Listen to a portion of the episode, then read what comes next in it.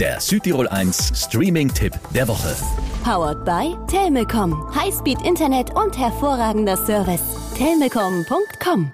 Es gibt eine Leiche in London. Ein mysteriöser Mord mit ganz schön vielen Rätseln. Es gab keinen einzigen Treffer in unseren Datenbanken. Keine DNA, keine Fingerabdrücke. Am Tatort wurden keine Patronenhülsen entdeckt und es gibt keine Austrittswunde. Aber hier sind noch mehrere Dinge unmöglich. Exakt derselbe Mord ist schon passiert und wird auch in der Zukunft wieder passieren. Selber Ort, selbes Tattoo an der Leiche. D.I. Hillinghead, 1890. D.S. Whiteman, 1941.